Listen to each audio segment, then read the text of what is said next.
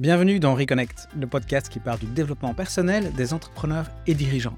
Mon nom est Georges-Alexandre Hanin, je suis auteur du livre Reconnect, outil de développement personnel pour entrepreneurs et dirigeants, paru chez Chronica.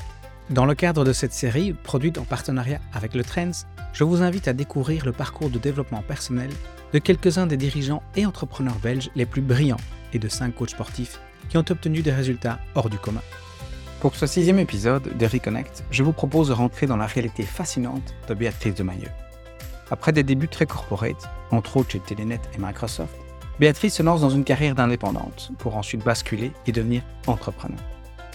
Aujourd'hui, Béatrice est la CEO de Bicode, une école de développement de compétences digitales et de coding, dont l'objectif est d'aider des gens motivés mais se trouvant dans une situation professionnelle vulnérable à se relancer grâce à l'acquisition de compétences très demandées sur le marché du travail.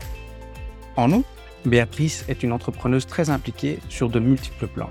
Des projets personnels, de nombreux boards, du mentorat pour les jeunes entrepreneurs. Béatrice est également un soutien de marque pour les femmes entrepreneurs. Au cours de cet épisode, nous allons essayer de comprendre comment fonctionne Béatrice. En effet, je pense qu'au-delà de son parcours brillant, c'est sa personnalité tellement riche qui est la vraie source d'inspiration. Je vous invite à rentrer dans un voyage à la découverte d'un mélange savant de multiples ingrédients. Et comme il n'est pas toujours simple de faire des choix, Commençons par son conseil sur le fait de choisir.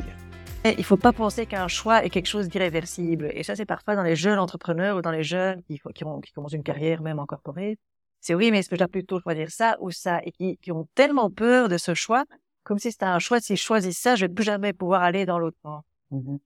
Et, euh, et j'avais j'avais fait du mentoring avec une jeune fille justement qui était euh, qui travaillait dans le département RH d'une grosse boîte ici en Belgique et euh, qui me dit ouais j'aimerais bien aller dans le business. Ça fait ça fait cinq ans qu'elle était en RH et elle aimerait bien aller dans le business. Elle dit mais si un jour je veux faire ça si je regrette je vais plus jamais pouvoir aller dans l'RH je serai pas crédible. Mais je dis au contraire ce sera super parce que tu auras eu l'expérience du coup RH et business et tu seras encore meilleur en RH parce que tu auras été dans le business. Et donc faut parfois on, on sur évalue les enfin on, on over-dramatise le fait le fait de prendre des choix et de dire mais si c'est un choix euh, et moi, je suis plutôt tendance à, à, me dire, ça peut être euh, blanc et noir. Donc, je suis pas, faut choisir blanc ou noir. Non, je veux pas choisir. Et je me dis, mais non, en fait, on peut très bien euh, être une bonne mère et, euh, et, être ambitieuse. On peut très bien mmh avoir une cave à vin et travailler dans la tech. On va le voir plus tard. La manière qu'a Béatrice de faire ses choix l'amène à développer des choses incroyables. C'est également issu d'une manière toute particulière de gérer sa connaissance et sa créativité pour atteindre des résultats extraordinaires. Mais avant d'entrer dans ce sujet, essayons de comprendre sa philosophie un peu plus en profondeur. Enfin, on l'entend aussi, il est parfois des corporates ou des gens qui disent oui, tous ces start-upers, ils savent pas ce que c'est la vraie vie. Et du côté des start-up, il y en a qui disent tous ces corporates, c'est des coincés et vraiment, ils sont tous là pour leur dire mais et c'est pas vrai, pas en même temps. Euh, mais euh, et, j'avais lu un bouquin, je te donnerai le titre, enfin l'écrivain, mais je sais plus comment elle s'appelle, c'est une femme. Le bouquin s'appelait Ends or Thinking. Mm-hmm or and, and both thinking. Et c'est vraiment comment est-ce que la vie peut être plus riche si tu réfléchis toujours en both ou and et pas en or? Parce que or c'est très duel. Enfin, tu vois, c'est, c'est toujours l'un ou l'autre. Mm-hmm. C'est euh, et de justement pouvoir voir le gray zone ou les middle zones est beaucoup plus intéressant que de toujours le voir le truc en binaire. Le livre en question se nomme Both and Thinking et a été écrit par Wendy K. Smith et Marianne W. Lewis.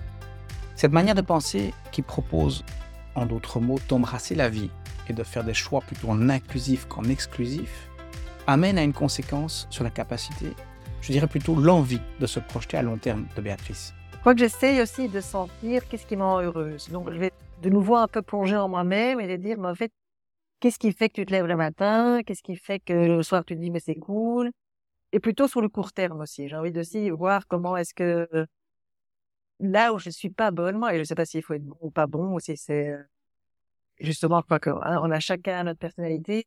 Quand on me dit dessine ta ligne euh, de temps et tu veux être où dans cinq ans, en fait moi j'en sais rien. Mmh et c'est pas grave. Mmh. Au début, euh, on c'est des exercices qu'on a fait, hein, tu vois. Euh, j'en sais rien. Mmh. Enfin j'en sais rien, mais je sais ce que je veux et ce que je veux pas. Comment veux-tu dire dans dans cinq ans? J'aurai 55 ans, aucune idée. La seule chose c'est que je Enfin, il y, a les, le cadre dans lequel tu sais que tu veux. Moi, je veux pouvoir continuer à avoir de l'impact. Je veux que ce soit meaningful ce que je fais. Mmh je veux pouvoir aider les gens d'une façon ou d'une autre. Mmh Donc, il y a vraiment les grands blocs qui font que ça a du sens. Mais que ce soit en Belgique, euh, en Italie, aux États-Unis, que ce soit euh, ici ou ailleurs, alors c'est Pour arriver à ce stade de maturité, Béatrice a développé une capacité toute particulière. Écoutons-la. sen- quand tu sens qu'il y a quelque chose qui cloche, s'écouter soi-même et prendre action. Et pas te dire, ouais, mais c'est peut-être moi, ouais, mais c'est peut-être parce que, oui, mais Mm. c'est, oui, mais c'est. Prendre, prendre action. Mm. Ouais. Plus vite prendre action quand tu sens qu'il y a quelque chose qui est pas aligné complètement par rapport à ce que tu Prendre conscience de ton intuition. Ouais. Mais ça, c'est quand tu dis, tu vois, t'as 50 ans et tout va bien, ça c'est génial parce qu'évidemment, enfin, quand t'as, t'as- quand t'as 25 ans, quand t'as 50 ans, t'as pas du tout la même prise de conscience de ton intuition et de la valeur que, que ça a. Pour conclure cette partie sur l'intuition, les sensations, voici un partage également très important pour ce qui est de choisir justement ces associations et de les tester. C'est marrant parce qu'hier, justement, j'ai eu une session là, de mentoring et euh, avec un, un jeune là, qui, qui a créé une boîte il y a euh, un an et qui va s'associer maintenant et il me dit euh, à quoi je dois faire attention? Évidemment, moi, je lui ai d'abord dit il faut que tu le sentes vraiment. J'ai dit y a quoi que ce soit dans cette personne qui, pas au niveau professionnel, mais au niveau humain, que, tu sens qui n'est pas aligné à tes valeurs qui sont fondamentales à toi, donc rien à voir avec des compétences techniques ou, ou intellectuelles, réfléchis-y deux fois. Et alors, du coup, euh, et alors la, la deuxième question était, oui, mais je vais, pendant deux semaines ou trois semaines, on va travailler ensemble, et après ça, on va décider à quoi je dois faire attention pendant ces trois semaines? Et là où moi, je trouvais que c'était important, c'est il faut faire attention dans cette période-là, justement, pour lui, c'était de pas créer un espèce de cadre honeymoon, euh, et qu'après ça, quand tu es vraiment alors dans la vie de tous les jours, là, tu te dis, mais ouf, ouais, non, Mm. c'est un souci. Mm. Ça m'a fait penser, justement, c'est marié au premier regard, Mm. de, de belles émissions. Quand ils sont, euh, quand ils sont sur leur île tropicale, euh, ils s'aiment tous, hein, quand ils reviennent. Quand euh, ils sont dans la vie de tous les jours, là, tu te dis, bon, bah, ouais, c'était quand même pas tout à fait ça. Donc, vraiment, oui, c'est vraiment ce, ce, ce côté, euh, il faut être complémentaire dans une association. Enfin, encore, tu- Mhm. t'associes pour une boîte. Euh, il faut clairement être complémentaire, mais je trouve qu'il faut être assez intransigeant sur les, vraiment les valeurs profondes que tu as. La philosophie de vie de Béatrice, qui est de faire des choix en haut ou en gris, lui permettent d'embrasser la multipotentialité qui l'habite. D'ailleurs, pour plus d'informations sur la multipotentialité, je vous invite à écouter ou réécouter le troisième épisode de cette série avec Gilles Daoust. Cette multipotentialité amène Béatrice à créer des liens extraordinaires. Nous le verrons dans un instant. Mais avant, continuons à planter le décor. Découvrons ce que cette philosophie lui permet d'accomplir. En fait, quand j'ai commencé, moi, il y a 14 ans, je me suis d'abord enfin, lancée comme indépendante, où j'ai beaucoup travaillé sur des projets de transformation digitale, plutôt dans la presse. Donc, on- j'ai été euh, chez Lagardère, tant à Paris que, que les, médias en Belgique, que ce soit le L ou le. Euh, et alors, j'ai aussi travaillé chez euh, Rossel au niveau du, du Vlan, tout ce qui était aussi là le print vers le vers le digital.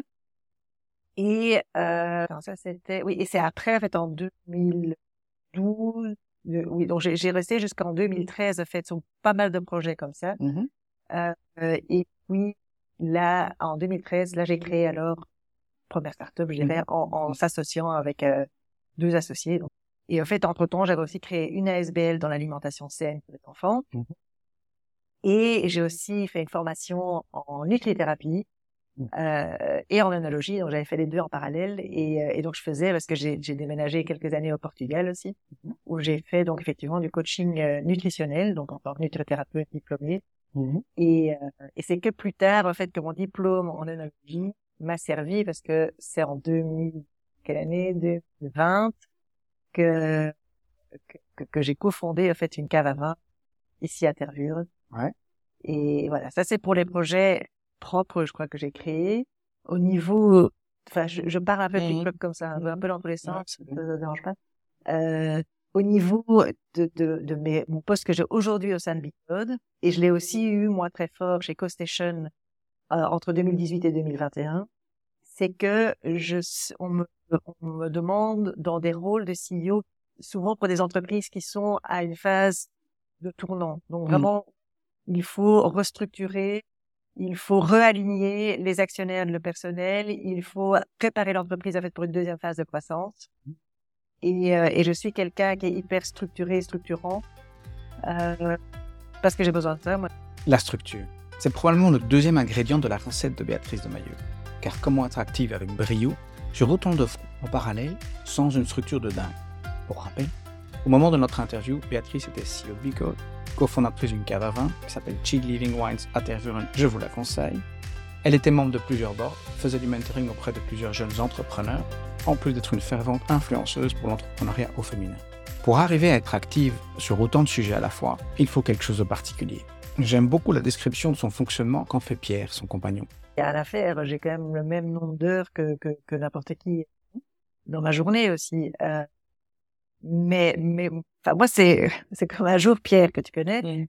Il m'a dit, c'est marrant parce que Béatrice, toi, ton cerveau, c'est comme des, tous des petits tiroirs, comme chez le pharmacien. Tu vois, tu arrives dans une pharmacie, tu demandes à Amélie, et tout de suite, elle va ouvrir un espèce de grand tiroir, et elle sait exactement la pharmacienne ou le pharmacien. Et, euh, et c'était marrant, je trouvais cette comparaison. Effectivement, moi, j'ai l'impression que mon cerveau fonctionne. Tout est hyper bien rangé. Vraiment, on a tous des petits tiroirs, toutes des petites étagères, je sais où tout va, à quelle heure et comment. Et donc, voilà, c'était rigolo. Mais je crois que ça m'aide effectivement d'avoir ce côté structuré, mais pour avoir aussi toute ma créativité et toute ma folie et tout, toutes mes découvertes que j'ai besoin, parce que c'est super chouette à faire.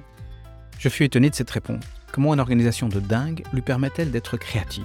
Moi qui avais plutôt l'expérience de la créativité qui naît du chaos. C'est très très drôle, c'est que parfois euh, je peux parler avec un vigneron et je peux aller me dire, mais en fait c'est génial ce qu'il a dit parce que ce concept de créativité, je pourrais le mettre dans un workshop avec quelqu'un d'autre et c'est euh, et c'est plein de personnes différentes, de fait de mondes différents. Mmh. Mais on est tous en même temps des mêmes humains qui sont nés. Enfin, donc il y a, y a, beaucoup plus de passerelles, je trouve, entre tous ces métiers que de juste dire mais il y a aucun lien entre. Et donc en fait, tes tiroirs sont pas cloisonnés. Ah non, pas du tout. comme s'ils étaient ouverts et derrière dans l'armoire, comme s'il y avait des toboggans qui allaient de oui, oui, tiroir à de... Et alors parfois, il y a des moments où je suis un peu plus dans certains tiroirs et parfois un peu plus mmh. dans d'autres tiroirs, je dirais. Et, et ça, c'est euh, et alors, ce qui est très, très chouette aussi, c'est que parfois, je peux avoir des, des downs de créativité dans métier, par exemple, que ce soit dans ce que je fais chez Bicode. Pendant une semaine, je peux me dire, ah merde, je suis coincé sur ce truc-là. Et je vais peut-être faire quelques heures en plus de l'autre dans un autre tiroir sur une cave à vin. Je vais faire une sélection de produits un soir et euh, on fait une dégustation un soir ou peu importe. Et ça peut tout à fait me dire, bah, en fait, c'est marrant. ça, mmh. parce qu'on n'est pas toujours en train de réfléchir sur le même problème. Mmh. Et donc, ça, moi, ça moi, ça m'aide beaucoup, en fait de ne pas tomber alors parfois dans cette lassitude et de dire j'arrive pas à, trouver une solution à un problème. Béatrice, c'est une manière particulière d'aborder la prise de décision et c'est une multipotentialité développée à l'extrême. Clôturer ce podcast, je souhaite vous faire découvrir une troisième facette de sa personnalité. Moi, j'ai quand même souvent, quand je prends l'expérience euh, Co-Station et l'expérience Beacon, moi, j'aime bien créer des très bons liens avec mes bords. Moi, j'ai vraiment, pour moi, ça me, c'est pas comme si je me forçais, c'est pas comme si je vais dire, oh, zut, ce mois-ci, je dois encore faire un board report. Non, j'aime vraiment bien. Mmh et, j'aime vraiment bien ce lien. Et, euh, et je trouve ça triste parfois quand il y a des boards ou tu as des membres d'un board qui, qui sont pas du tout intéressés dans, dans ce pourquoi ils sont là. Mais donc moi, ça, moi, ça m'aide. Et puis, ce que j'ai fait aussi quand même deux fois, c'est que j'ai euh, moi-même été trouver euh, une personne que je trouvais que, qui vraiment m'inspirait et je lui ai demandé s'il voulait pas faire deux, trois lunchs sur l'année. Mmh plutôt comme mentor. Et parce que je trouve qu'il y a beaucoup d'initiatives de mentoring, ce qui est super pour plus jeunes, mais moi, même à 50 ans, j'aime bien c'est parfois avoir deux, trois fois des échanges et qu'on challenge et qu'on... Et, euh, et donc, j'essaye de chercher ça aussi dans les membres du board et surtout, alors, le lien que tu peux avoir avec ton président du board, pour moi, c'est, ça doit vraiment être quelqu'un où tu sens que ça peut être une relation, euh, une bonne relation. Ça doit vraiment être une relation proche, euh, d'échanges, de, vues, de, de challenge. Moi, j'aime bien justement faire le plan ensemble, alors, et de dire, ben voilà, comment est-ce que, comment vous voyez, euh, c'est un peu ce qu'on dit aussi, hein, la critique est facile, ok, mais alors qu'est-ce que tu proposes? Comment est-ce qu'on peut construire ça ensemble? Et si c'est co-créé, il y aura déjà plus de chances que ce soit adopté. Mmh euh, et donc parfois aussi, ce qu'on peut dire, c'est de dire, ben voilà, la finalité, il faut agir parce qu'il faut arriver là.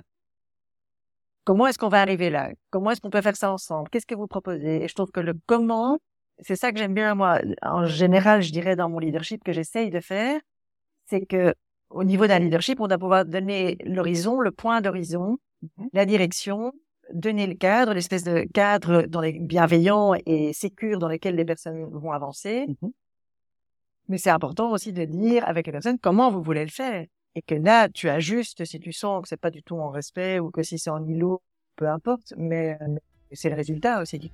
Et la co-responsabilité. J'espère que comme moi, vous avez pu apprécier les talents multiples de Béatrice. Je suis curieux de savoir ce que vous retirez de cette rencontre si riche. Pour ma part, je résumerai par les trois aspects qui me marquent dans sa personnalité. Le premier est une manière de prendre des décisions en embrassant le champ des possibles.